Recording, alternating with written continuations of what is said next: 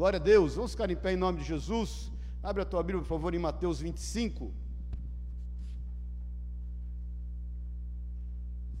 Você conhece de cor e salteado essa parábola, mas vamos meditar nela aí, naquilo que o Senhor nos quer dirigir pelo Espírito Santo. Versículo 14: O reino dos céus, amém? Posso ler? O reino dos céus também pode ser ilustrado, estou lendo na NVT, tá, irmãos? O reino do céu também pode ser ilustrado com a história de um homem que estava para fazer uma longa viagem.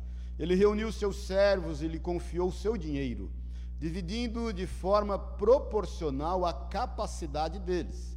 Ao primeiro entregou cinco talentos, ao segundo dois talentos e ao último um talento. Então foi viajar o servo que recebeu cinco talentos começou a investir o dinheiro e ganhou outros cinco. O servo que recebeu dois talentos também se pôs a trabalhar e ganhou outros dois.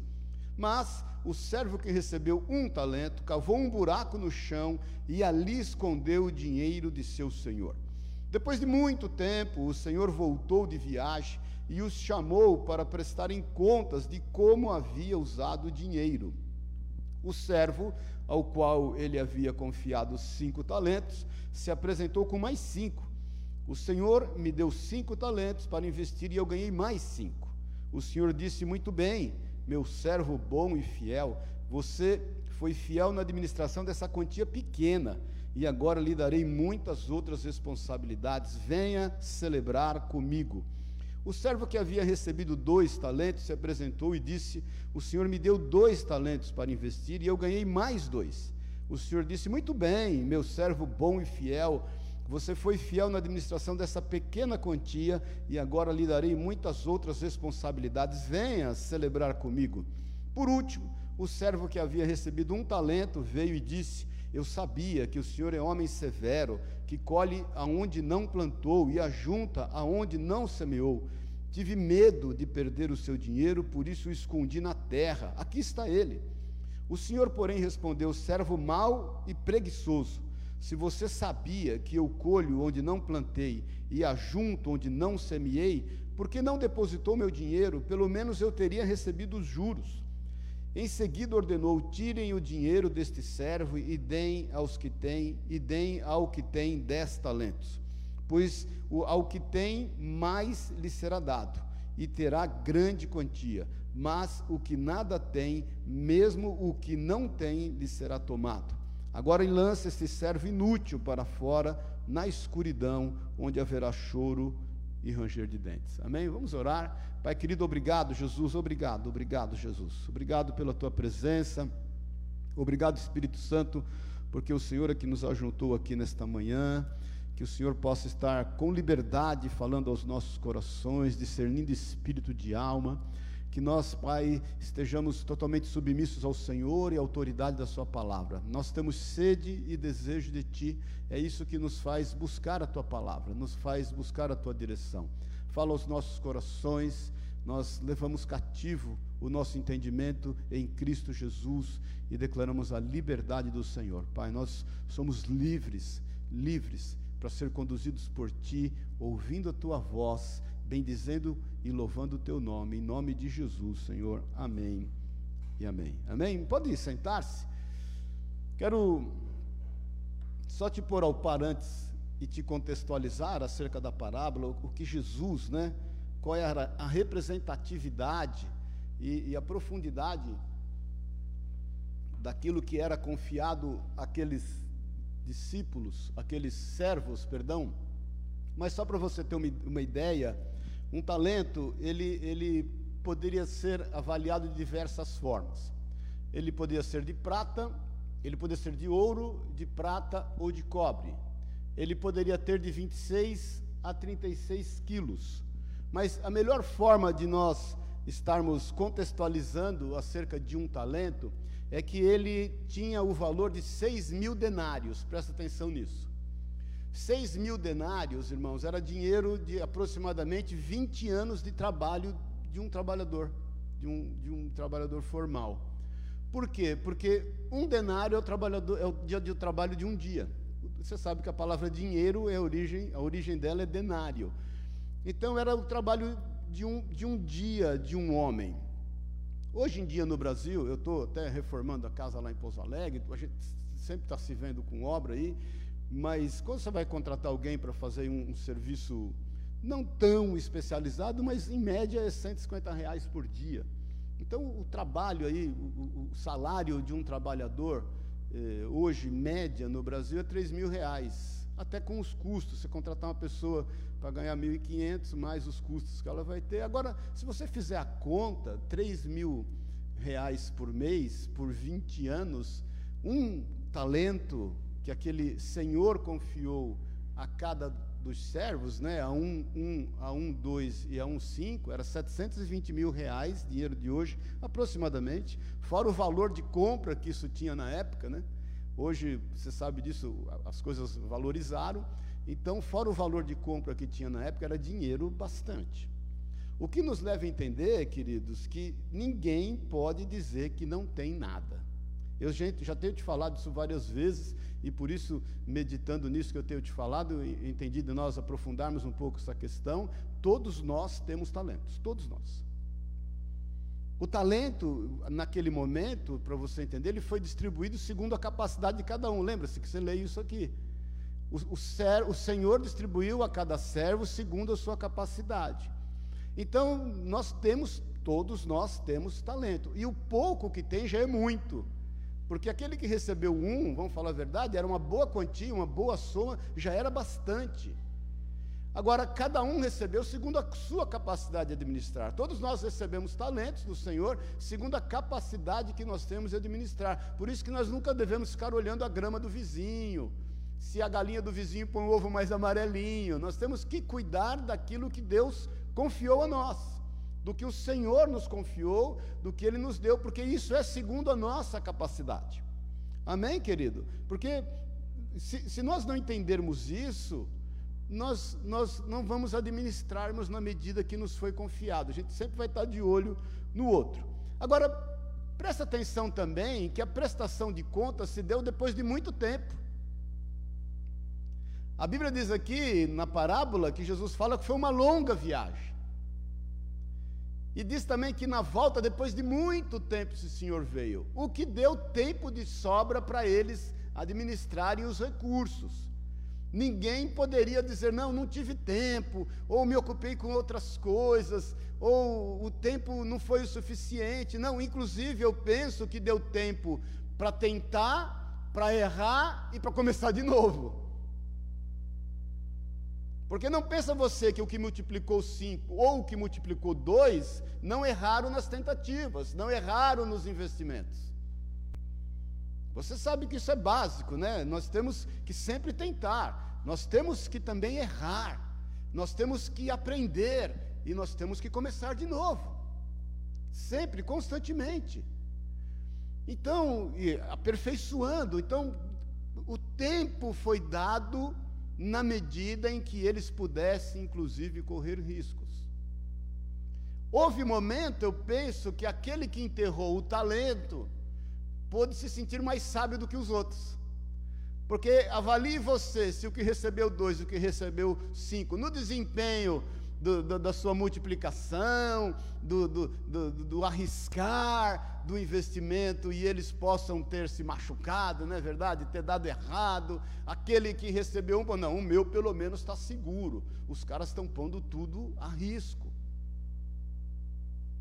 Eu estou te falando isso para você começar a avaliar, irmãos, em relação à nossa vida. Agora, perceba também que os dois primeiros que multiplicaram, na vinda, né, na volta do seu Senhor, o Senhor faz a eles o mesmo elogio, vocês foram fiéis no pouco, nessa pequena quantia, e nós estamos falando que o cara que recebeu cinco, recebeu aproximadamente 3 milhões e 600 mil reais do dinheiro de hoje, o cara que recebeu dois, recebeu 1 milhão 540 na quantia de hoje, e o Senhor fala assim, vocês foram fiéis nessa pouca quantia, sobre o muito, eu vou te confiar, eu vou te colocar, e ele fala assim, venham e celebrem comigo, Vamos entrar juntos nesse gozo, nessa alegria. Essa palavra celebrar, ela, o, o, o, o grego usado ali é a palavra chara.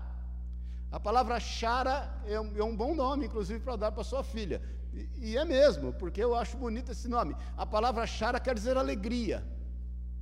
A palavra chara quer dizer alegrar-se em conjunto, compartilhar um tempo de alegria. Então, esses dois servos receberam a mesma, a mesma característica de prêmio. Irmãos, deixa eu te falar, se tem uma parábola que faz menção de meritocracia, é essa. Eu, eu gosto de meritocracia. Eu, eu, eu creio que, às vezes, não, porque meritocracia, Jesus incentivou a meritocracia.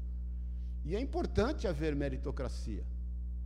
E esses, esses homens receberam disso. Agora, já o terceiro, você sabe disso, ele faltou com a sua responsabilidade. Eu tenho te falado que responsabilidade é você trazer uma resposta com maturidade àquilo que te foi confiado. Falei para você outro dia, vou repetir: a palavra responsável vem do, do, do francês responder, que vem do latim. Então, responsável, quando você é responsável, você traz uma resposta aquilo que te foi confiado, aquilo que te foi entregue. Responsabilidade é ser responsável mais idade, maturidade. É quando você tem então uma, uma, uma, uma decisão madura quanto aquilo que te foi dado, quanto aquilo que te foi entregue. E já o terceiro servo, o que, que ele faz? Ele põe a culpa no seu senhor quando cobrado da falta de investimento. Lembra? Porque ele fala assim: Não, Senhor, eu sei que tu és um homem severo e eu sei que o Senhor colhe aonde não semeia. Então, ele, ele traz de uma característica do seu Senhor um motivo para agir com medo, para fugir da sua irresponsabilidade, da sua responsabilidade, para abrir mão de correr riscos. Por isso que o Senhor o chama de preguiçoso. Porque, irmãos, ele tinha tempo de sobra para poder correr riscos, inclusive. Eu sempre te digo, e eu entendo isso há muitos anos na minha vida, que é melhor você errar e tentar do que você não tentar e não, não fazer nada. A Bíblia diz em Eclesiastes que aquele que fica contemplando o clima, contemplando o vento, ele jamais vai colher coisa alguma, porque ele não vai semear nunca, porque nunca o tempo vai estar ou o clima favorável a fazer alguma coisa. Agora, esse é um, é um, pano de fundo que eu quero que você entenda, e até a profundidade disso tudo, porque quando Jesus estava falando, entenda que ele está falando acerca do final dos tempos em Mateus 24, aquilo que aconteceria com o povo de Israel, e depois ele fala algumas parábolas, essa é a quarta parábola de que ele vem falando em Mateus 25, e, e, e aí ele, ele, ele vem ministrando isso quanto à seriedade que nós temos em administrar todos os talentos que eles nos têm confiado. E não importa a quantidade de talentos, Deus nos deu segundo a capacidade de cada um. Tem gente que tem uma capacidade maior, tem gente que tem uma capacidade mediana, tem gente que tem uma capacidade menor, não importa, mas o Senhor deu talentos a cada um de nós, e ele fala também acerca do valor desse talento. Ele nos dá exemplos daqueles que puderam, com sabedoria e correr riscos, a estar multiplicando esse talento. Ele nos fala da seriedade daquele que não fez nada simplesmente com o talento, passou o tempo e, e, ele se sentiu cada vez mais seguro, mas ele foi depois cobrado disso, o que nos leva a entender que um dia nós seremos cobrados daquilo que nos foi confiado, daquilo que nos foi dado. E mais uma vez eu te falo: cada um tem talento, todos nós temos. Amém, querido? E nós não temos que ficar olhando para quem tem mais ou para quem tem menos, nós temos que desempenhar o nosso papel e buscar isso em Deus. Mas o que, que a gente pode tirar, e eu orando no Senhor, o que, que a gente pode tirar de aprendizado aqui, e, e alguns pontos que podem edificar a nossa vida quanto essa parábola? Eu selecionei aqui quatro pontos que eu quero meditar com você e de forma que você sinta isso no seu coração e entenda o quanto o Espírito Santo quer falar com você. A primeira coisa que eu entendo que é muito importante a gente aprender nessa parábola é o poder da decisão. Irmãos, não, não, não foi nada além da decisão que fez com que aqueles homens estivessem multiplicando os talentos. Nós somos chamados para ter responsabilidade acerca da nossa vida, mas temos que entender que a decisão é a real diferença entre aquele que multiplicou e aquele que não multiplicou. E é muito importante a gente entender isso, porque só haverá mudanças com decisão. A decisão que nós tomamos dispara tudo. Creio que é isso que o Senhor espera de nós. Deus está esperando que constantemente a gente tome decisões. O desejo, querido, não muda nada, mas uma decisão muda tudo. Porque muitas vezes a gente fica na esfera do desejo, na esfera dos sonhos, com muito pouco realização. Porque o desejo não vai mudar nada na minha e na tua vida, muito menos no contexto que nós vivemos. Mas uma decisão vai trazer grandes mudanças. Jesus passa por isso, ele nos dá um exemplo em, em Lucas 9,51. Eu gosto muito desse versículo, já falei várias vezes com você acerca dele. Diz assim: Como se aproximava o tempo de ser elevado ao céu, Jesus partiu com determinação para Jerusalém. Ele decidiu estar em Jerusalém a fim de entregar a sua vida por amor à tua vida e à minha vida nada pôde demovê-lo. Isso foi uma decisão muito clara. Ele mesmo declarou: Foi para isso que eu vim. Você sabe que hum, eh, Pedro quis demovê-lo dessa decisão. Lembra-se disso? Está registrado em Mateus 16, 22. Pedro chamou de lá, o chamou de lado e começou a repreendê-lo por dizer tais coisas. Jamais, Senhor, disse ele, isso nunca lhe acontecerá. Quando Jesus falou que iria para Jerusalém, falei em João 12 também acerca disso, e que iria para Jerusalém a fim de entregar a sua vida, de cumprir a vontade daquele que o enviou, daquele que o chamou. Então, meu irmão, minha irmã, as nossas decisões, elas, elas têm que sair do campo da fala, da conversa, do desejo, do sonho, e nós temos que exercer aquilo pelo qual nós somos chamados e o talento que nos foi confiado. E muitas vezes, pessoas até próximas a nós, ou circunstâncias, vão querer nos demover das decisões que nós tomamos no Senhor. Olha, Tome decisão, querido, decida-se, porque se você não decidir, alguém sempre vai decidir por você. Se Jesus não toma aquela decisão naquele momento, Pedro decidiria por ele. Amém, irmãos, bom dia, paz do Senhor. Porque muitas vezes nós estamos reclamando, porque não tomamos decisão e circunstâncias ou pessoas tomaram decisão por nós. Há vários relatos na Bíblia em que o Senhor aguarda a decisão dos homens para então agir, viu, queridos? Noé, vou citar só alguns bem rápido. Noé. A Bíblia não diz que o Senhor chama Noé e incube ele de uma tarefa e fala: Você vai ter tanto tempo. Pelo contrário, o Senhor o incube de uma tarefa, ele constrói a arca, mais de 100 anos construindo a arca, depois que a arca ficou pronta, que veio o dilúvio. O Senhor não falou para ele assim: é o seguinte, daqui tantos anos, 150 anos, vai vir o dilúvio, se vira aí no tempo. Não.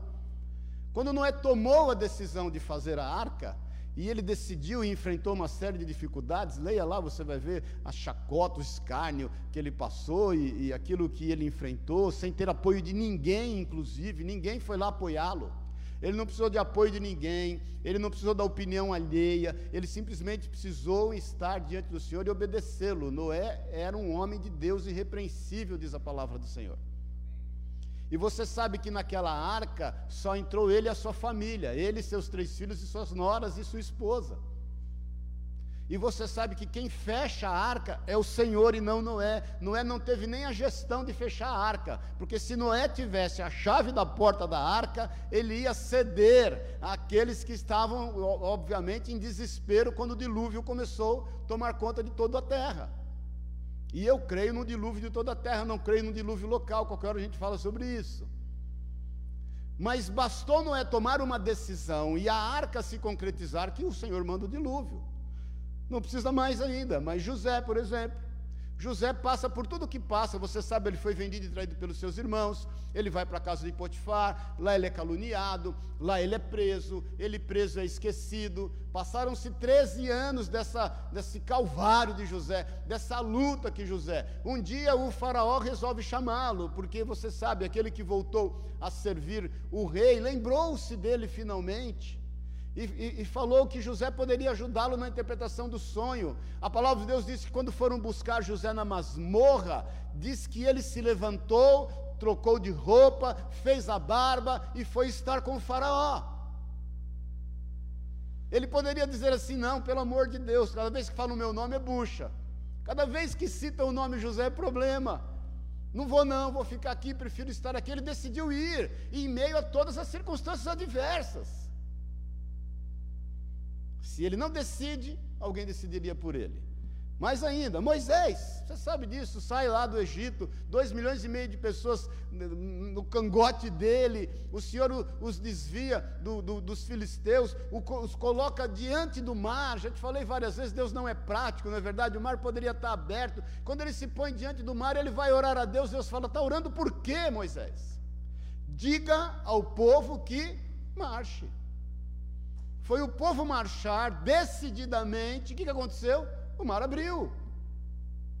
Então perceba que as decisões vão mover, Deus vai mover a sua vontade, o seu coração, em função daquilo que temos decidido. Você se lembra de Paulo, nos seus testemunhos, perante a gripa, perante Cláudio, o que, que ele fala? Eu fui fiel à visão celestial. Quem decidiu por Paulo foi Paulo, não foi Gamaliel, aquele que o criou.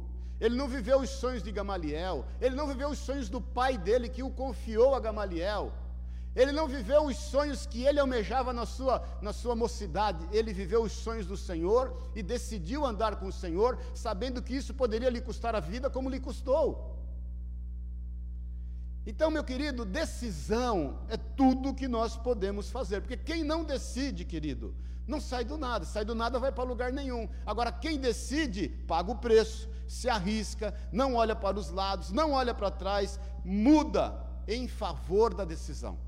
Se tiver que mudar alguma coisa em favor da decisão tomada, mude, é tempo de mudar. Você não vai colher coisas novas tendo as mesmas práticas antigas. Nós precisamos decidir em mudar em vários aspectos da nossa vida. Falei ontem isso na live, quando o Senhor lá em João 5 vai visitar o tanque de Betesda e encontra aquele moço enfermo lá. Lembra-se disso? Em meio de tantos enfermos, o Senhor resolve curar um e ele pergunta para aquele moço: "Você quer ser curado?" Você entende que a partir de agora você não vai ser carregado, você entende que a partir de agora não vão te dar comida na boca, você entende que a partir de agora você não vai precisar favor financeiro de ninguém, você entende que a partir de agora você é que vai carregar o seu leito. E aquele moço decide por uma palavra do Senhor, ele é curado, no mesmo dia à tarde o Senhor o encontra no templo, porque ele decidiu adorar ao Senhor, ele decidiu agradecer ao Senhor. Lembra-se disso, querido? E Jesus olha para ele e fala: Olha, tome cuidado, não peques mais para que não te aconteça coisa pior, ou seja, fique firme na sua decisão. Não arrede o pé do que você decidiu. Não é que Jesus, ainda falei ontem, estava rogando uma praga nele. Jesus estava dizendo: olha, isso é o curso natural da vida. Você não vai colher coisas novas se você continuar plantando as coisas velhas.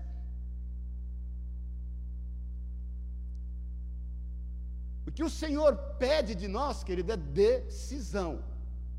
Nós temos que decidir. Decisões têm consequências.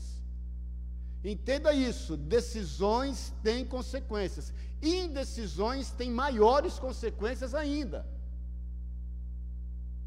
Amém, querido? Agora é o seguinte: nós temos que buscar em Deus sabedoria para não tomarmos decisões erradas porque muitas vezes nós tomamos decisões erradas. Aí é o seguinte, Provérbios 19, 2 diz assim: Não adianta o entusiasmo sem conhecimento, a pressa resulta em escolhas erradas. Em outras traduções, assim: o precipitado peca. Tiago 1,5 diz assim: Se algum de vocês precisar de sabedoria, peça a nosso Deus generoso e receberá, ele não os repreenderá por pedirem. Para você não tomar decisão errada, busque a sabedoria do Senhor. Cuidado para não agir no impulso, na emoção. Ore antes, o precipitado peca. Porque quando você decide obedecer ao Senhor e buscar nele sabedoria, já é uma ótima decisão. Você decidiu vencer a si mesmo, tomar a sua cruz e segui-lo a fim de servi-lo. Agora, irmãos, contrário a essa tomada de decisão, que a gente pode aprender aqui que os dois não fizeram, o que multiplicaram, e aquele que escondeu fez, é um negócio chamado omissão.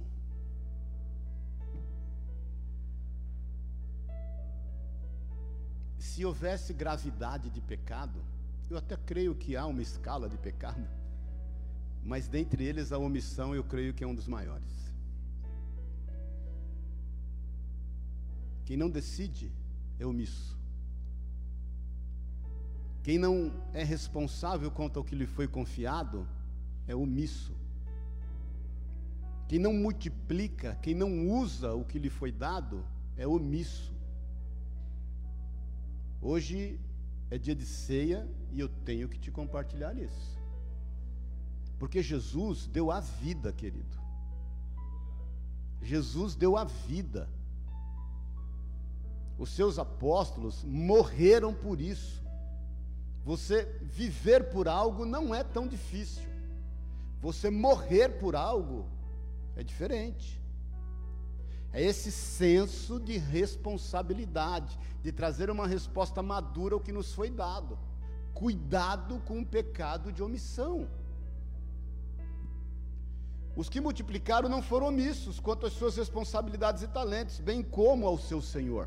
Tiago, no capítulo 4, eu gostaria que colocasse aí, por favor, no versículo 17. Tiago 4, 17. Tiago, irmão de Jesus, que se converteu após a sua ressurreição, inclusive, ele diz assim: Lembrem-se de que é pecado saber o que devem fazer e não fazê-lo. Vou repetir. Lembre-se de que é pecado saber o que devem fazer e não fazê-lo. Gosto muito da frase de Martin Luther King, né? O que me preocupa não é o barulho dos maus, mas é o silêncio dos bons.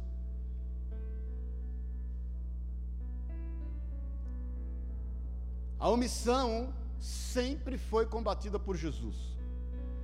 Os fariseus, eles eram omissos quanto às necessidades das pessoas, por conta da lei, querido por conta da lei e esta obediência à lei, eles eram omissos ao que era mais importante. Então, era proibido. Eles, criticavam Jesus que sentava com os pecadores, por exemplo. Fizeram estardalhaços quando Jesus foi para a casa de Zaqueu. Fizeram um estardalhaço quando Jesus está ali sentado e aquela mulher pecadora vem e o unge. Você sabe disso? discutiram acerca dos valores que estavam sendo depositados aos seus pés, aquele nardo puro, aquele vaso de alabastro. Eles eram omissos porque não podia ser feito cura no sábado. Jesus fala: se o teu boi cai num buraco, você não vai tirar ele do buraco, que dirá curar alguém. Eles eram omissos quanto a perdoar pecados. Você sabe Marcos 2, quando os quatro amigos levam aquele paralítico, lembra-se disso? E eles olham para Jesus e dizem: Quem é ele para perdoar pecados? Ficaram discutindo acerca de perdoar pecados. Você se lembra da história do samaritano, da parábola do bom samaritano?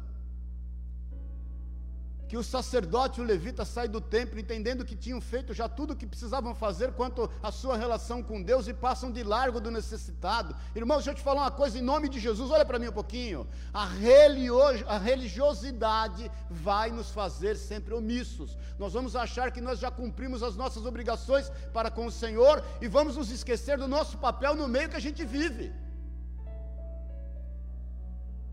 Não existe nada pior do que religiosidade na vida de uma pessoa para fazê-la omissa, cumpridora da lei, abrindo mão daquilo que está diante dos nossos olhos.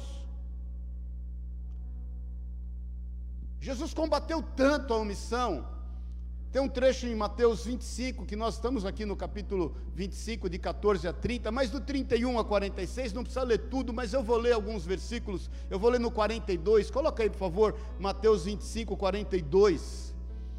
O final daquilo que o Senhor fala, a diferença dos bodes e dos cabritos. Depois você leia lá com calma. No versículo 42 ele diz assim: Pois tive fome e vocês não me deram de comer, tive sede e não me deram de beber, era estrangeiro e não me convidaram para sua casa, estava nu e não me vestiram, estava doente na prisão e não me visitaram. Então eles dirão: Senhor, quando, quando vimos faminto, sedento, como estrangeiro, nu, doente ou na prisão e não o ajudamos, ele responderá, versículo 45: Eu lhes digo a verdade quando se recusaram a ajudar o, o menor destes meus irmãos e irmãs, foi assim que recusaram a ajudar. Irmãos, olha aqui para mim. O Senhor não vai te cobrar nada daquilo que Ele não te entregou. Você não vai ter que prestar conta do que você não recebeu, mas você vai prestar conta do que recebeu. E você precisa entender isso. Você vai prestar conta do que recebeu. Por isso que nós temos que ter responsabilidade mais uma vez, nós temos que trazer uma resposta com maturidade ao que nos foi confiado. Quais são os seus talentos? E se você achar que talvez não tenha tantos, qual é o teu talento? Isso é tão sério, irmãos. Deixa eu te falar uma coisa que eu fui pesquisar. Existe um negócio, depois você pesquisa, chamado neurônio espelho. Não sei se você já ouviu falar. Neurônios espelho foi descoberto agora na década de 90 por um italiano, Giacomo Risolato. Esse cara, um cientista, começou a fazer experimentos com macacos para medir cognição e, e, e, reações que esses macacos tinham. E, e, ele, ele, através dessas atividades motoras com os macacos, Dentre outras coisas, ele pôde perceber a cognição social, a empatia e a capacidade de se colocar um no lugar dos outros. Sabe quando você vê alguém bocejar e você tem vontade de bocejar e você boceja? Já aconteceu isso? Se eu bocejar aqui, todo mundo vai bocejar. Isso é o neurônio espelho. Todos nós temos. Está no teu DNA. Esse neurônio espelho está no teu DNA. Ele é ligado ao nervo vago, né? Que é, um, que é uma, uma, uma Eu estou te falando porque eu fui ler. Não, não é que eu sou formado em medicina, mas eu gosto de pesquisar principalmente esses assuntos, que é o que dá todo, toda a resposta que o seu cérebro dá, todo o teu aparelho de todo, a todas as suas vísceras. Então, esses neurônios espelhos que todos nós temos, que esse italiano descobriu, ele começou a perceber que isso gerava em nós esse sentimento. É dele, é, é quando você vê alguém sofrendo e se assemelha a essa pessoa. Esse é o neurônio espelho. Não existe quem não tenha.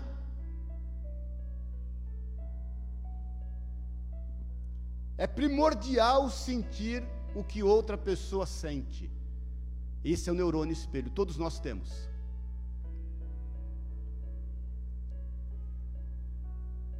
Nós, quando damos uma resposta passiva, quando, olhando, quando olhamos o problema dos outros, quando nós agimos com compaixão, esse é o neurônio espelho que o Senhor te deu.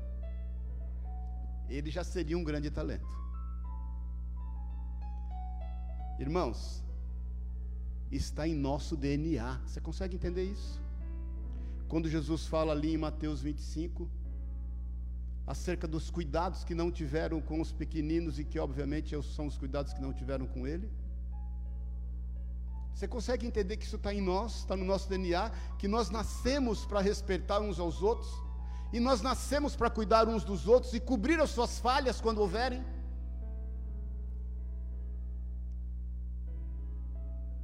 Você já percebeu que o mundo que a gente vive, o tempo que a gente está, as pessoas não têm a menor paciência umas com as outras? E elas ficam à espreita de uma pequena falha a fim de justificar as suas deficiências e o não exercício dos seus talentos? Posso falar uma coisa aqui como irmão, irmão, abrindo o coração?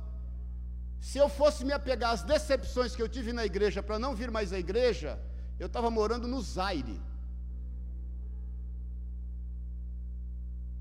Eu estava morando na floresta com macaco. Eu estava fazendo dos cachorros os meus melhores amigos.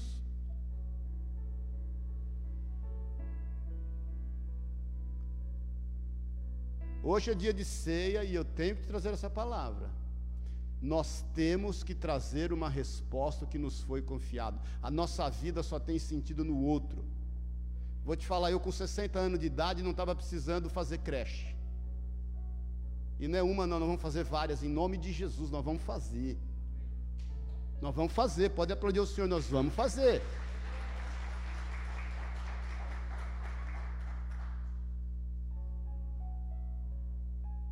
Isso é responsabilidade, nós temos que ter. E eu estou te trazendo essa palavra essa manhã, meu irmão, minha irmã. Porque tem muita gente aí curada querendo ser tratada como doente.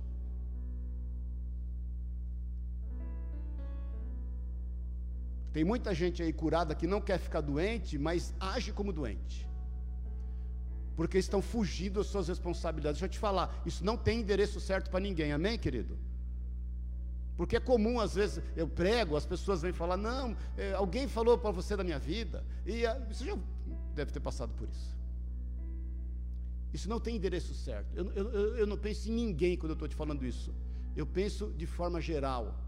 Porque eu acho o fim do mundo as pessoas não exercerem os seus talentos e não tomarem a decisão e serem omissos em relação àquilo que nos foi confiado por conta das suas limitações ou emocionais ou físicas ou espirituais. Nós precisamos ser tratados pelo Senhor.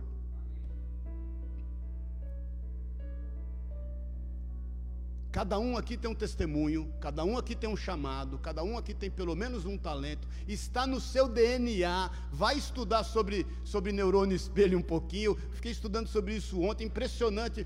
Dá vontade de passar a noite estudando sobre isso, e você vai ver que isso está dentro de você, dado pelo Senhor.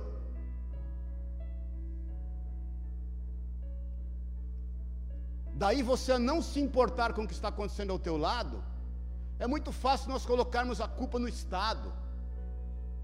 Irmãos, foram isso que os discípulos no caminho de Emaús falaram para Jesus, quando administrando as suas decepções.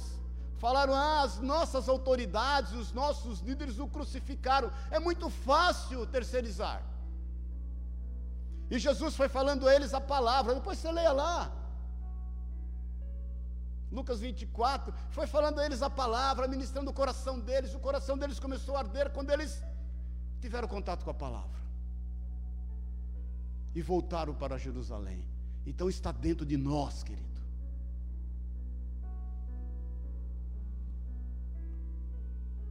Ninguém pode omitir isso. Se nós estamos cauterizados, presta atenção nisso.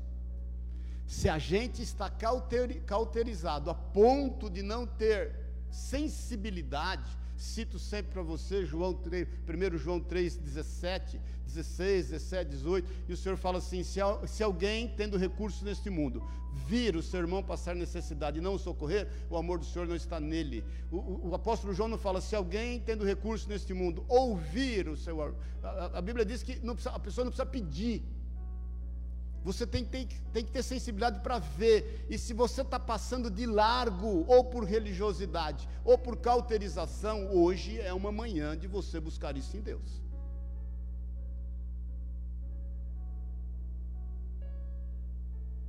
Amém, irmão. Te amo em nome de Jesus. Não estou nervoso. Mas é da minha responsabilidade compartilhar isso com você. O que é que tem te limitado, querido?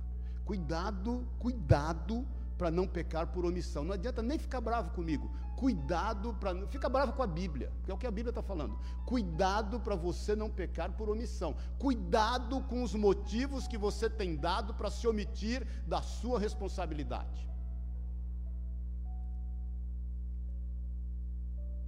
Amém?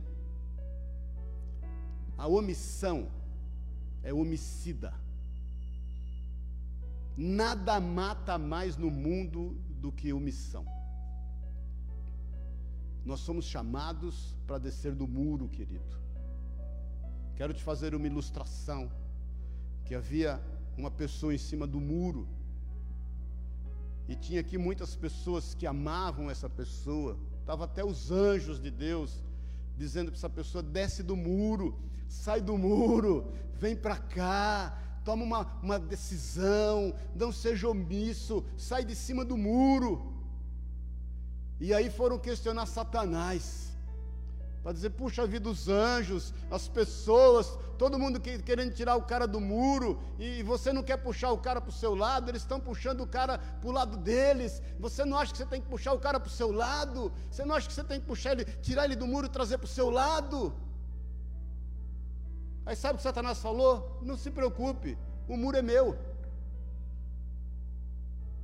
Se ele está no muro, ele já está do meu lado. O muro é meu, eu fiz o muro.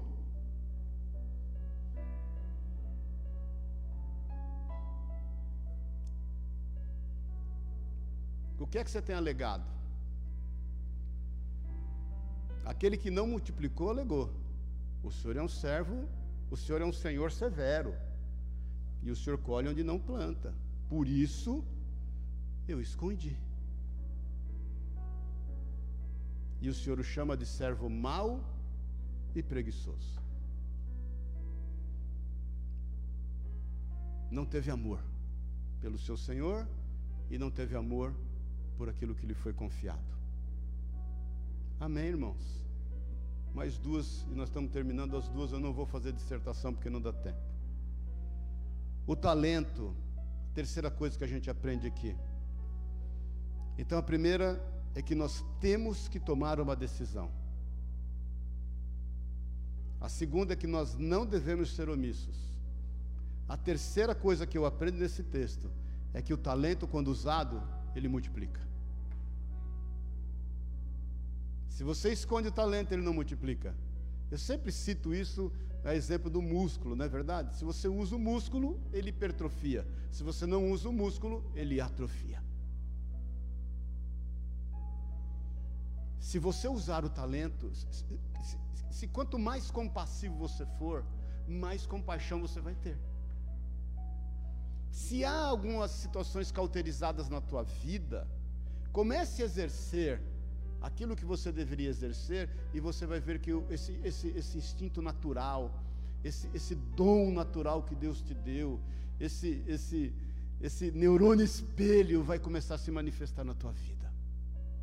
Quanto mais você usar o talento, mais ele vai ser multiplicado. Talento ajunta talento. Quando Jesus pega o talento daquele que não multiplicou e dá para aquele que tem dez talentos, e fala: ó, aquele que, que pensa ter, aquele que não tem, e não, até isso lhe será tirado, porque o talento não era dele, era do Senhor. Ele não tinha nada, e o pouco que ele pensa ter vai ser tirado. Por isso que as pessoas estão cauterizadas por aí mas aquele que, que tem, mais lhe será dado. Então é o seguinte: mais e mais nós vamos ter no exercício daquilo que nós precisamos. Não importa a tua idade, sai daqui e começa a fazer exercício físico. Você vai ver que o, o teu organismo vai trazer uma resposta. Está aqui, ó, fisioterapeuta aí, a Grazi, pergunta para ela. está dentro de nós, querido. Busque em Deus sensibilidade, tome uma decisão hoje, em nome de Jesus. Veja quais são os motivos que você tem alegado para ser omisso. E entenda que na proporção que você usar o que te foi confiado, mais vai ser confiado na tua vida. Quarto e último, tudo que você não valoriza, você vai perder.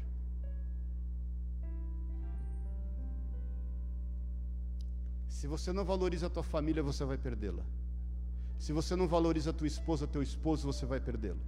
Você pode tê-lo, mas você vai ser viúva ou viúvo de cônjuge vivo. Se você não valoriza os seus pais, se você não valoriza os seus filhos, se você não valoriza as pessoas que trabalham com você, se você não valoriza os seus líderes, se você não valoriza aqueles que estão pondo a cara tapa, se você não valoriza aqueles que estão te impulsionando a pôr a cara a tapa, Isaú não valorizou a sua primogenitura. E porque ele não valorizou a sua primogenitura, ele vendeu por um simples prato, de lentilha. Ele cedeu aos desejos da sua carne. e depois agiu com remorso.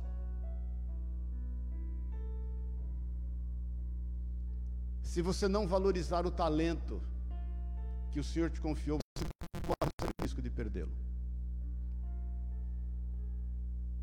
Amém, queridos? Eu, testemunho pessoal, quando eu levei o tiro, e eu tinha 23 anos, eu falei para o Senhor, olhando para o Senhor, eu falei para o Senhor, eu não posso morrer agora porque eu não fiz nada para o Senhor ainda. Eu falo para a Sueli, quer ver eu morrer? É eu parar de fazer alguma coisa. Vou morrer. Porque foi isso que eu orei para Jesus. Foi, foi assim que eu orei para Jesus. Vamos pôr uma musiquinha mais animada aí, Belzinho? Em nome de Jesus. Nem eu estou aguentando aqui hoje. Pelo amor de Deus. Põe aí caminhando, eu vou para Canaã, alguma coisa. Né? Meu Deus do céu. Hoje está punk aqui. Aleluia! Glória a Deus!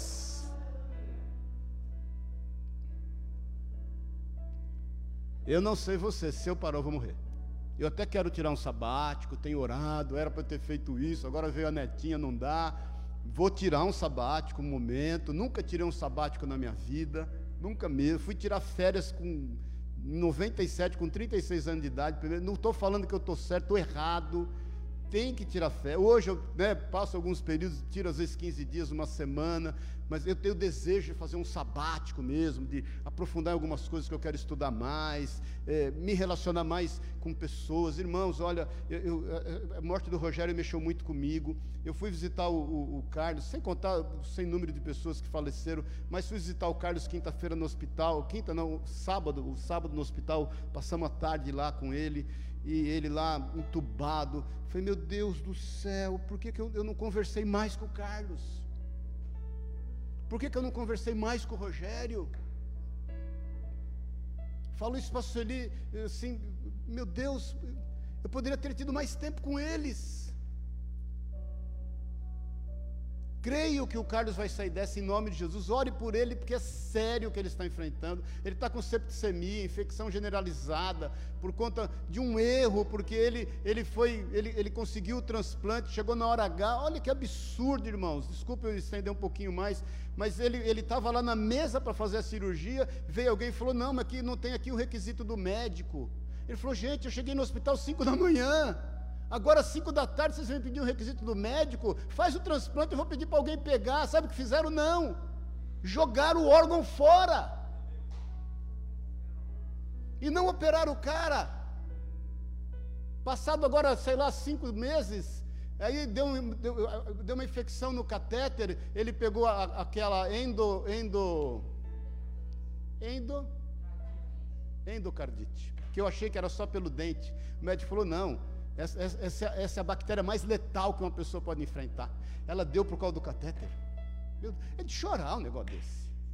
É muita falta de sensibilidade. É muita falta de responsabilidade. Está lá o cara entubado lá e, e agora o médico falou: olha, é muito grave a situação dele.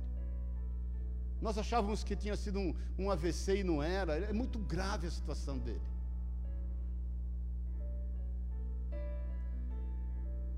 Será que a gente pode.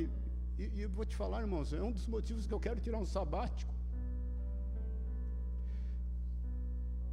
Eu tenho falado para você, o quão cansado eu ando. Eu vou abrir meu coração aqui porque é ceia. Eu estou no meu limite há muito tempo. Não é de hoje. E não estou reclamando, irmãos. Não estou reclamando. Em nome de Jesus, não estou reclamando. Entendo que é o meu papel. Mas um dos motivos que eu quero é, é para relacionar mais com as pessoas. Para ouvir, para falar, para contextualizar. Se tem um, um, perigo no ministério, sabe qual é? É o ministério de fazer frio. Você lida com tantas realidades difíceis você enfrenta tantos problemas. Você, dentro do contexto, você acaba se deparando com tanta, com tanta exposição emocional, irmãos. Olha aqui, deixa eu te falar, não por mim, viu? Respeite quando você ouvir alguém pregar o Evangelho.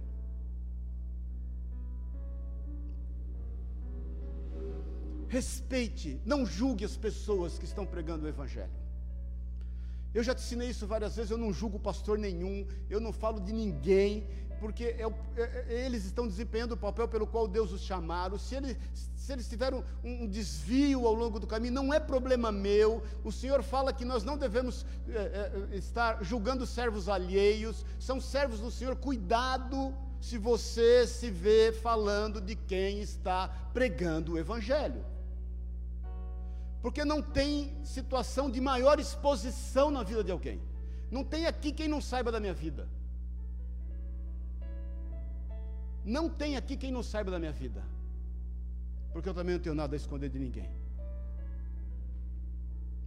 Agora, eu não posso ser omisso. E eu não posso tratar com irresponsabilidade o que me foi confiado. E estou te falando isso porque eu sei que o Senhor tem isso sobre a tua vida. Tome uma decisão. Irmãos, tudo, tudo que o Senhor nos acresceu, Ele nos acresceu em função de obedecê-lo. Já te falei, pode não ser fácil o processo, mas ele não é impossível. Nós temos a promessa de que Jesus está conosco em todo momento, em toda hora, até a consumação dos séculos. Você nunca esteve e nunca estará só, desde o ventre da tua mãe. Agora tome uma decisão, não seja omisso, querido. Sai a multiplicar, sai a trabalhar, e o Senhor vai multiplicar tudo o que for necessário na tua vida. E se você não valorizar o que te foi dado, você vai perder. As pessoas estão perdendo a saúde porque não valorizam a saúde. Sob diversos aspectos. Amém. Me ame em nome de Jesus, porque eu te amo. Vamos ficar em pé em nome do Senhor. Nós temos muito a fazer, queridos. E vou te falar, sozinho eu não consigo. Eu não consigo.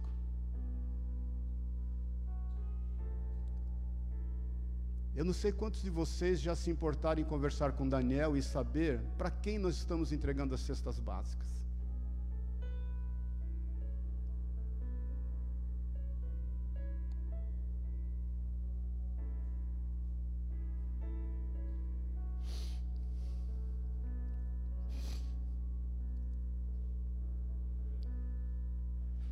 Irmãos, deixa eu te falar, se você está buscando em mim um, um animador de auditório, um motivador, você bateu na porta errada, querido. Se você está buscando em mim, enquanto teu pastor, alguém para ficar dando ordem para você fazer o que você tem que fazer, você bateu na porta errada. Porque eu creio no Espírito Santo, e eu creio que Jesus é o cabeça da nossa vida. Eu não sou nada melhor que você, nada. Nós estamos no mesmo nível. Que essa palavra de hoje te dê um alerta, que você esteja atento ao que você pode fazer, não ao que eu ou qualquer um dos pastores aqui vai mandar você fazer. Ore ao Senhor, entra no teu quarto, fecha a porta, dobra o teu joelho e busca no Senhor: Senhor, o que o Senhor quer que eu faça. E você vai ver que isso está condizente com a Sua palavra. Você vai ver que isso está condizente com a Sua vontade, que está aqui escrita. Você não vai precisar nada, você vai só pedir apoio, você vai pedir oração para nós, para intercessão, você vai pedir o compartilhamento de experiências. Olha, se eu for fizer dessa forma, você tem. Nós vamos compartilhar. Nós vamos compartilhar. Na multidão dos conselheiros, a prosperidade. Agora é o seguinte: vai e faça. Busque o que você deve fazer você tem o neurônio espelho. Se ele está fora do prumo, busque uma forma de reativá-lo. Porque nada vai funcionar direito na tua vida, no teu organismo, se você não proceder da forma como o Senhor o criou. Por isso que as pessoas estão ansiosas, por isso que as pessoas estão deprimidas, elas estão vivendo fora do curso natural da vida. Estuda um pouquinho sobre isso, irmãos. Você vai ver que as pessoas estão anulando talentos naturais que o Senhor deu a elas, por isso que elas estão se matando, por isso que elas estão matando umas às outras, por isso que eu te falo que a omissão é homicida. Amém, queridos. Feche os teus olhos na liberdade.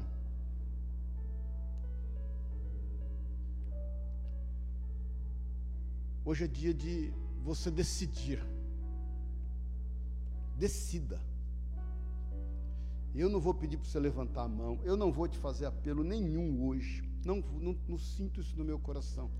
Mas eu sinto de desafiar você a tomar uma decisão. Você não vai colher coisas novas com práticas antigas. Não adianta, esquece. Decisão vai requerer você pagar um preço, vai ter um custo. Decisão vai requerer você ter comunhão com o Senhor, com a Sua palavra, a fim de você adquirir sabedoria para decidir de forma certa. Você sabe os motivos que você tem alegado para ser omisso. Você sabe disso. Você se conhece muito bem. Você sabe que se alguns talentos não têm sido multiplicados na tua vida é porque você não os tem usado. E você sabe que você vai perder aquilo que você não está valorizando. Por isso eu quero orar, só orar com você. Mas eu quero pedir também que você ore, que você abra a tua boca. Para que esta palavra ela, ela entre no teu coração e, e ela realmente te quebre. Que ela venha nos quebrar porque o Senhor é o oleiro e por muitas vezes ele quebra o vaso a fim de construí-lo mais forte. Pai querido, em nome de Jesus, nós estamos aqui à tua disposição, Senhor.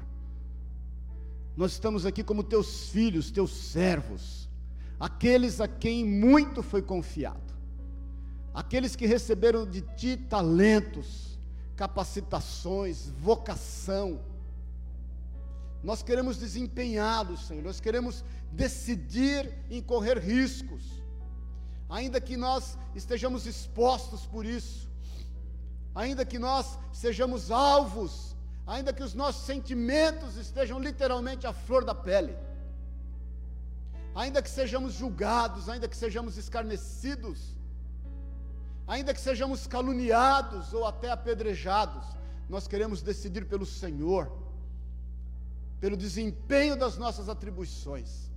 Senhor, nós queremos te pedir perdão pelo pecado de omissão que muitas vezes reside em nós. Não só nos tem cercado, mas tem residido em nós. Nos perdoa pelo pecado de omissão. Em nome de Jesus, nos perdoa pelas desculpas que temos dado. Nos perdoa pelas evasivas que temos colocado diante de ti nos perdoa pela, pela cauterização dos nossos sentimentos mais puros dados pelo Senhor. Em nome de Jesus. Nós não queremos ser omissos, Pai. Nós não queremos ser omissos e te pedimos, traz multiplicação como forma de fortalecimento ao, aquilo que o Senhor nos tem dado, aos propósitos, ao chamado, ao mover, ao agir do Senhor, traz a multiplicação que vem de Ti, a fim, Deus, de que nós possamos cada vez mais glorificar o Teu nome e reconhecer que do Senhor é que vem a multiplicação. É do Senhor que vem a palavra da bênção é do Senhor que vem a concretização, a realização de todos os sonhos. Em nome de Jesus. E Pai, nos ensina a valorizar o que o Senhor nos deu. Que nós tenhamos um coração grato a Ti, desde a hora de acordarmos até a hora de dormir, que nós estejamos valorizando a vida, valorizando os talentos, os dons, a saúde, as pessoas, aqueles, Pai, que nos têm, nos têm abençoado, em nome de Jesus, nos ensina a valorizar o que o Senhor nos tem dado. Nós não queremos abrir mão, não queremos perder o que vem de Ti, o que não vem de Ti nos livra nos livra o que não vem de ti. Nos livra agora do que não é teu, Pai. Sobre todos os aspectos. Que nós tenhamos, Deus, a mesma visão de Neemias, que não emprestou os seus ouvidos para a distração dos seus inimigos, e se pôs a fazer a obra num tempo recorde que o Senhor deu a ele e confiou a ele. Que nós não estejamos distraídos, Deus, com pessoas que querem simplesmente tirar de nós lucro que não querem vencer a si mesmas e querem lançar sobre nós os erros e as falhas das suas almas.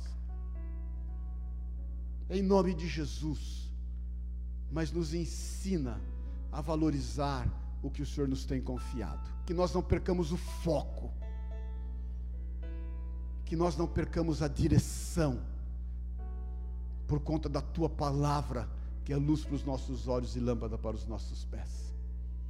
É o que juntos, é o que juntos nessa manhã nós te pedimos, em nome de Jesus. Nós ligamos na terra e ligamos nos céus. É o que nós te pedimos, em nome e na autoridade de Jesus Cristo, o Senhor dos exércitos, pelo poder do teu Espírito Santo que reside em nós. Em nome de Jesus, Senhor. Amém. E amém. Amém, queridos. Glória a Deus, aleluia. Glória a Deus. Vamos tomar a ceia. Eu pedi para o Daniel. Eu gosto muito quando Daniel ministra a ceia. Amém, queridos. Nós avançamos um pouco no horário, mas eu precisava ter essa conversa com você. E eu quero entender que hoje é a ceia da decisão. Amém? É o momento em que nós temos que decidir pelo caminho que nos está proposto em nome de Jesus.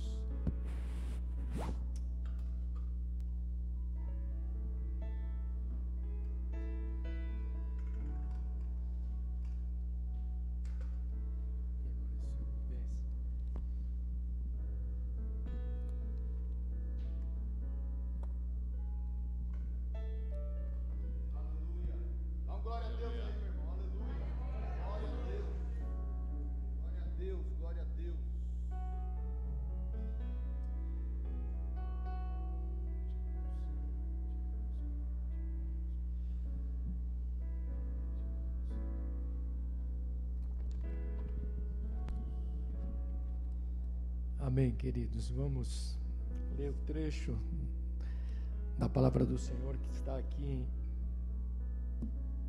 1 Coríntios 11.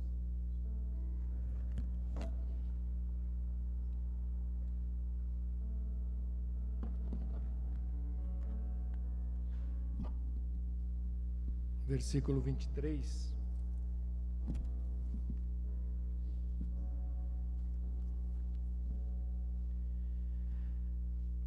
Diz assim: Porque eu recebi do Senhor o que também vos ensinei. Que o Senhor Jesus, na noite em que foi traído, tomou o pão e, tendo dado graças, o partiu e disse: Tomai, comei, isto é meu corpo, que é partido por vós, fazei isto em memória de mim.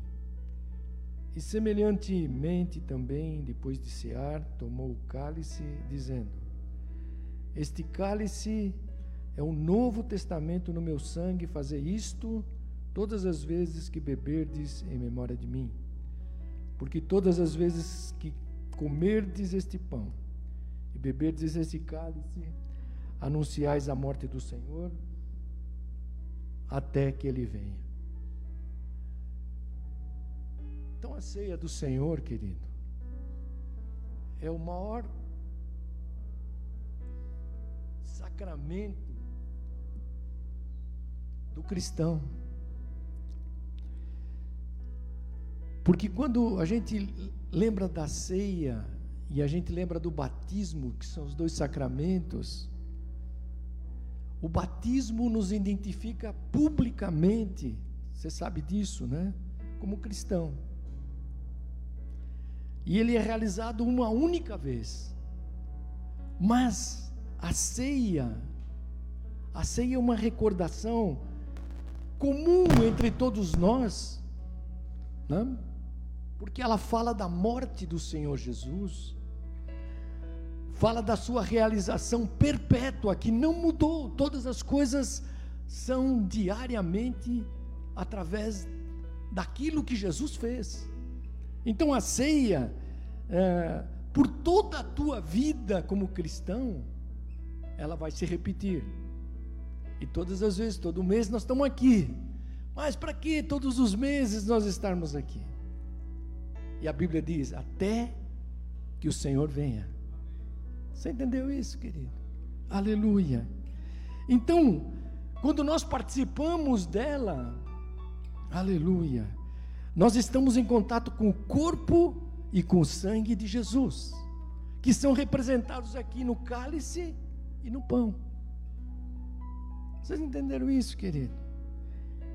Então, quando nós ceiamos, e nós ceiamos pela fé, porque aqui não é o sangue de Jesus, nem este pão é o corpo, mas é o símbolo. Mas quando nós ceiamos pela fé, nós nos apropriamos de todas as bênçãos que estão em Jesus glorificado, querido. Aleluia. Por isso que se repete a cada dia, a cada dia, para a sua igreja, que somos nós. Oh, aleluia. Então, quando nós comemos este pão, nós estamos declarando o quê? Que nós estamos nos alimentando espiritualmente de Cristo Jesus. Olha que coisa incrível isso. É isso que o apóstolo Paulo está fazendo. Nos alimentamos espiritualmente de Cristo e da sua salvação. Porque a Bíblia diz o que, que ele é? Ele é o pão vivo que desceu. Oh, aleluia. Não sei se você pode sentir isso aqui. Essa ministração dessa palavra dessa manhã, com a ceia hoje. Aleluia. E quando a gente bebe o cálice do Senhor, nós estamos declarando que cremos, querido, que o sangue de Jesus nos purificou de todo pecado, querido, e nos garantiu livre acesso a Deus, ao Pai. Então a ceia é algo especial de Deus. Às vezes as pessoas falam: ah, mas eu não posso tomar, eu briguei essa semana, eu pequei, e eu fiz tantas coisas. Querido, o sangue de Jesus já te perdoou definitivamente. Aleluia. Você crê nisso, querido?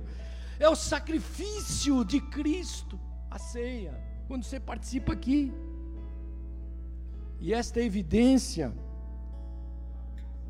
está declarada em toda a ceia que nós participamos, querido. Aleluia. Sabe por quê?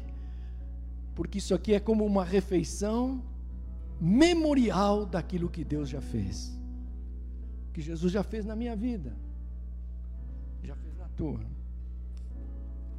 Então termino aqui, ó, para a gente orar. E eu fiquei pensando, querido, o que, que a ceia pode suscitar em nós? Oh, aleluia. E o Maurício pregou aqui hoje. Eu entendi aqui que quando eu participo da ceia, Deus começa a mover o meu espírito para que eu tenha algo fraternal novo, querido. Aleluia. Deve nos fazer exercitar a generosidade, porque Cristo se deu por nós. Aleluia. Deve nos estimular, querido, aleluia, compartilhar com o próximo o nosso pão. É isso que o Maurício pregou aqui hoje. Aleluia. E você aproveita a ceia para que todas as áreas da nossa vida sejam curadas, querido. Aleluia. Receba a cura aqui nesta manhã. Porque o sangue de Jesus vertido na cruz trouxe cura, querido. Aleluia.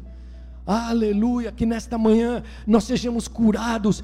Às vezes você não precisa da cura do corpo, mas você precisa do teu emocional ser curado, a tua visão ser curada. E nós precisamos disso diariamente, querido. Aleluia. E por fim, aqui, o papel espiritual, querido, da ceia é elevar o nosso coração em gratidão àquilo que Jesus fez por nós. Oh, aleluia. Aleluia. Quando eu olho para a minha vida, eu falo, Senhor, você me deu tantas coisas. Se não fosse o Senhor, eu não estaria aqui hoje. Então, quando eu tomo a ceia, querido, eu nunca gosto de perder a ceia. Talvez você está aí agora, hoje, em casa. Participe da ceia aí, querido, porque ela vai fazer você se lembrar do que Jesus já fez em você, querido. Oh, aleluia. Eu lembro desde que eu tomo ceia, eu nunca deixei de uma ceia. Todas elas eu sempre quis participar e tá toda vez Deus faz um impacto na minha vida. Aleluia. E eu quero continuar até Jesus voltar, porque é isso que Jesus disse, até que ele venha. Então, nesta manhã, aproveitando esse gancho aí dessa palavra, esse momento, aleluia, que o Espírito de Deus te renove aqui, aleluia. Que o Espírito de Deus comece a mexer em estruturas da nossa vida, querido que o Espírito de Deus comece a nos dar visões novas daquilo que Deus tem. Oh, aleluia, que os teus pés comecem a andar, que as tuas mãos comecem a agir, que os teus olhos comecem a enxergar, aleluia, porque há um mover do Espírito Santo de Deus, que Deus está te curando aqui nesta manhã.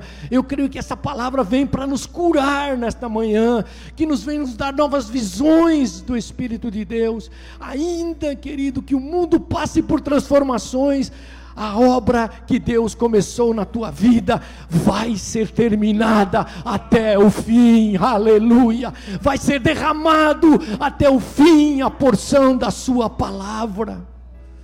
Ore carai chore barasuriandarás. Ore barashe manai shuriandereas. Deus precisa impactar cada dia mais a nossa vida, querido. Oh, aleluia. Levanta tuas mãos para os céus, aleluia. Oh, aleluia. Deus aqui não está te acusando de nada, querido. Deus está dizendo: Olha, você é meu filho, aleluia. Eu estou começando obras novas todos os dias na tua vida, aleluia. E este é o mover que o Espírito Santo de Deus está fazendo nessa manhã, através da Sua palavra, através do amor de Deus. Jesus, aqui está a minha vida, Senhor. Aqui está a nossa vida como igreja, Jesus. Tu conheces, ó Deus, cada coração. E tu nunca nos deixa, Jesus. Por isso, Senhor, quando nós participamos dessa ceia, nós estamos, Senhor, aleluia, tu sabes que nós às vezes erramos, somos pecadores, ó Deus, mas a tua palavra, Jesus, ela vai nos limpando, ela vai nos aproximando de ti, ó Deus, e o nosso coração vai pegando ânimo, ó Senhor, e nós somos, Senhor Jesus, direcionados a te enxergar, ó Deus, na dimensão, aleluia, daquilo que tu fizestes por nós. Por isso, nesta manhã, Olha para cada coração, ó Deus, aqueles que estão aqui presente, presencialmente, aqueles que estão agora ouvindo pela internet nas suas casas. Jesus traz a renovação da tua palavra em nós, que nós não perdamos, ó Deus. Aleluia, aquilo que tu fizestes em nós, ó Deus. Mas aqui está, Jesus, o nosso talento. Oh, aleluia. De onde tu nos chamaste, Senhor? Quantas coisas tu fizeste, Senhor, para que nós pudéssemos, aleluia, nunca te deixar, oh Deus. Por isso, Senhor, nesta manhã, aleluia, não são os cargos, não são os recursos que nos prendem, oh Deus Nada, Senhor, pode nos separar do teu amor que está em Cristo Jesus. Nada pode nos tirar, Senhor, daquilo que foi eh, o chamado eh, inicial das nossas vidas, ó Senhor.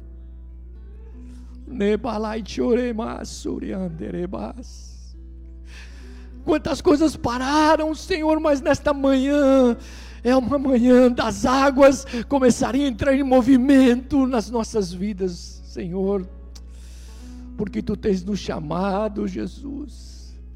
Tu tens nos chamado, Jesus. Tu tens feito da nossa vida, Senhor Jesus, ainda que nós não mereçamos, ó oh Deus, tu tens nos chamado, Senhor. E nós colocamos, Senhor, as nossas vidas hoje aqui como aliança diante de Ti, Jesus. Olha para o meu coração.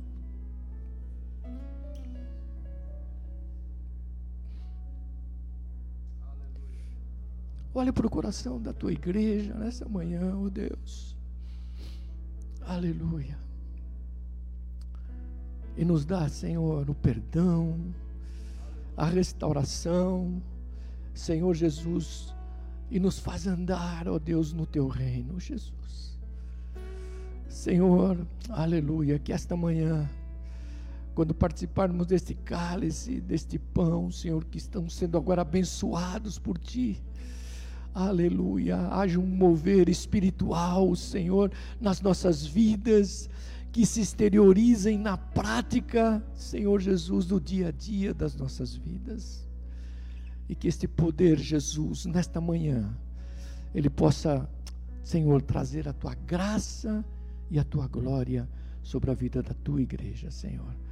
Recebe agora esses, esses elementos, Senhor, que este pão, este vinho, que são consagrados a Ti agora, Deus. Aleluia, que eles venham produzir, Senhor, na nossa vida.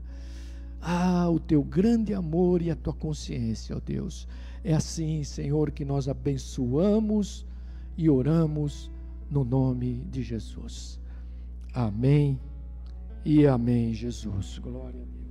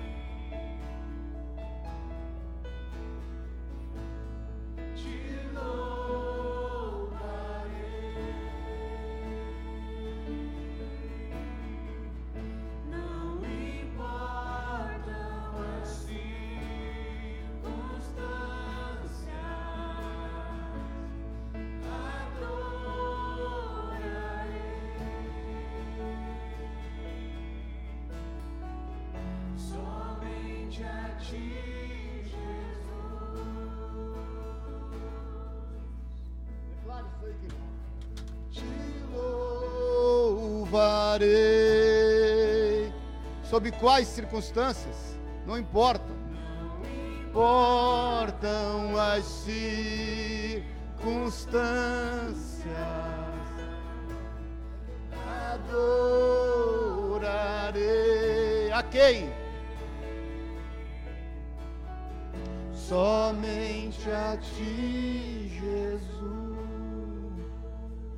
Aleluia, glória a Deus. Levante seu pão comigo. Ah, Jesus.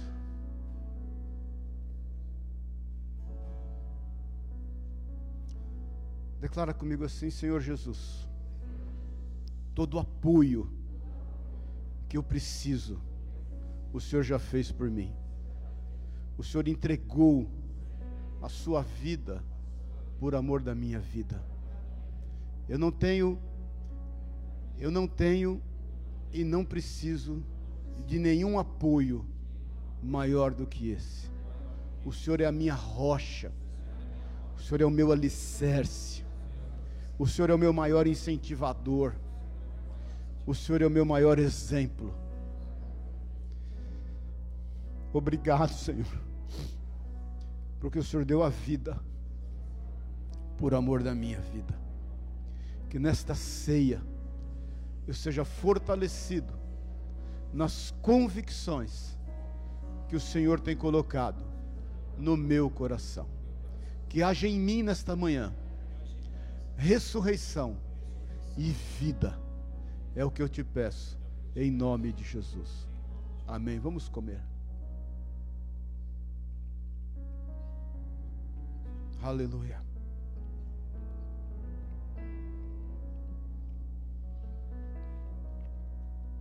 Aleluia. Declara comigo, Senhor Jesus,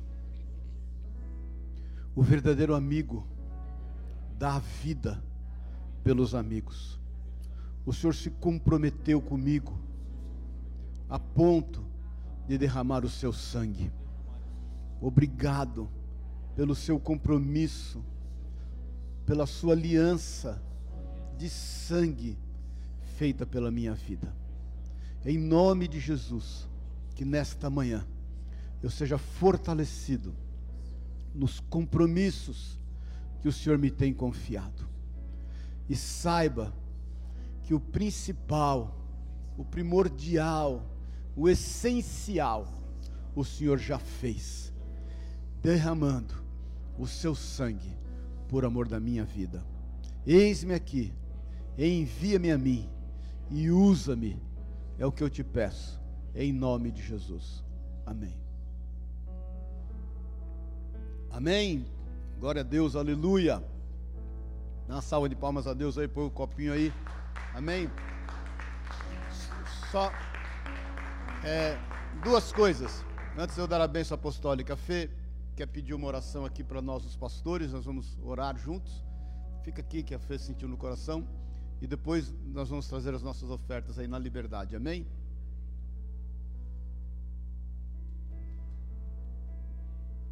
Nossa, que responsabilidade, né?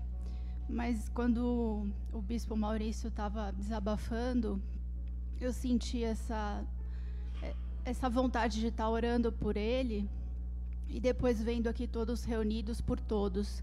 Então, se há uma maneira de nós retribuirmos a dedicação dos, dos pastores, dos líderes aqui dessa igreja, é cobri-los com oração.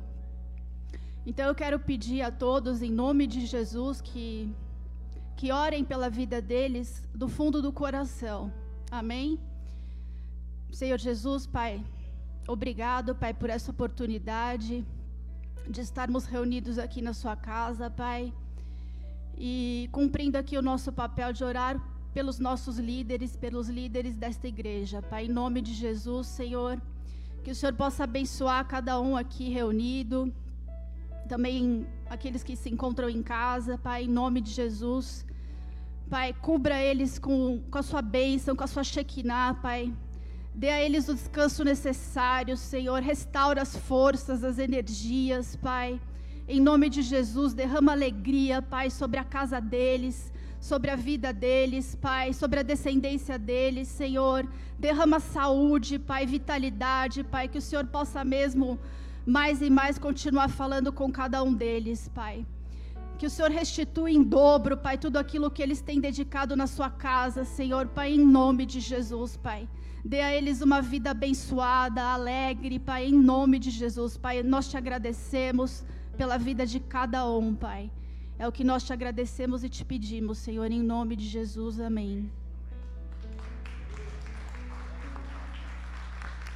Aleluia. Amém, queridos? Eu vou dar a bênção apostólica aí, conforme o Senhor colocou no teu coração, com alegria você traz as suas ofertas. Amém? Pai querido, obrigado. Obrigado por esse banquete. Obrigado por essa mesa, obrigado pela sua presença, obrigado pela sua palavra, obrigado pelo seu amor que testifica nos nossos corações o seu cuidado, o seu zelo. Sabemos que o Senhor exorta aquele que ama e nós te louvamos por tudo que procede de ti em nome de Jesus. Que o amor de Deus, o Pai, a graça eterna de Jesus Cristo, nosso Deus amado, e que a unção, o poder e o consolo do Espírito de Deus te leve em paz. Vá em paz na certeza que o Senhor cumprirá na tua vida e através da tua vida todos os seus desígnios e que são bênçãos para ti e que te enriquecem. Em nome de Jesus, que você veja a bênção do Senhor se materializar diante dos teus olhos e o nome dele seja glorificado. Em nome de Jesus. Amém e amém. Deus te abençoe e te guarde. Bom domingo em nome de Jesus. E vamos trazer as suas ofertas naquilo que o Senhor propôs no teu coração. Amém? Beijos, paz.